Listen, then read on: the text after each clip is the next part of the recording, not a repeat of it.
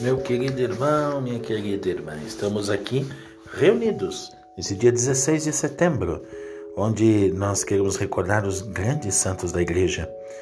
Os santos de hoje gozaram e ainda gozam de celebridades bem justificadas.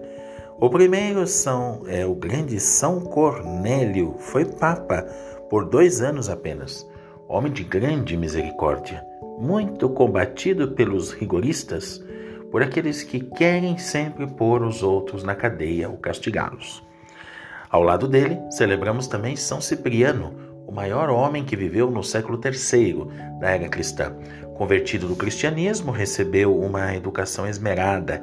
Como advogado e orador, mudou, como diz ele, o homem velho de espírito e mente, para uma nova vida.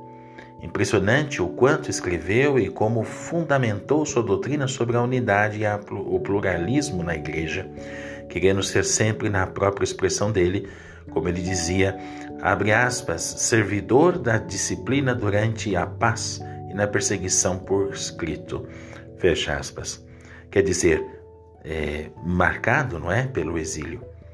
Mas ele acabou de fato sendo um homem muito influente na, da sociedade na África do Norte tão importante naquele tempo, e por isso seu martírio se transformou em solene cerimônia transmitida de geração em geração.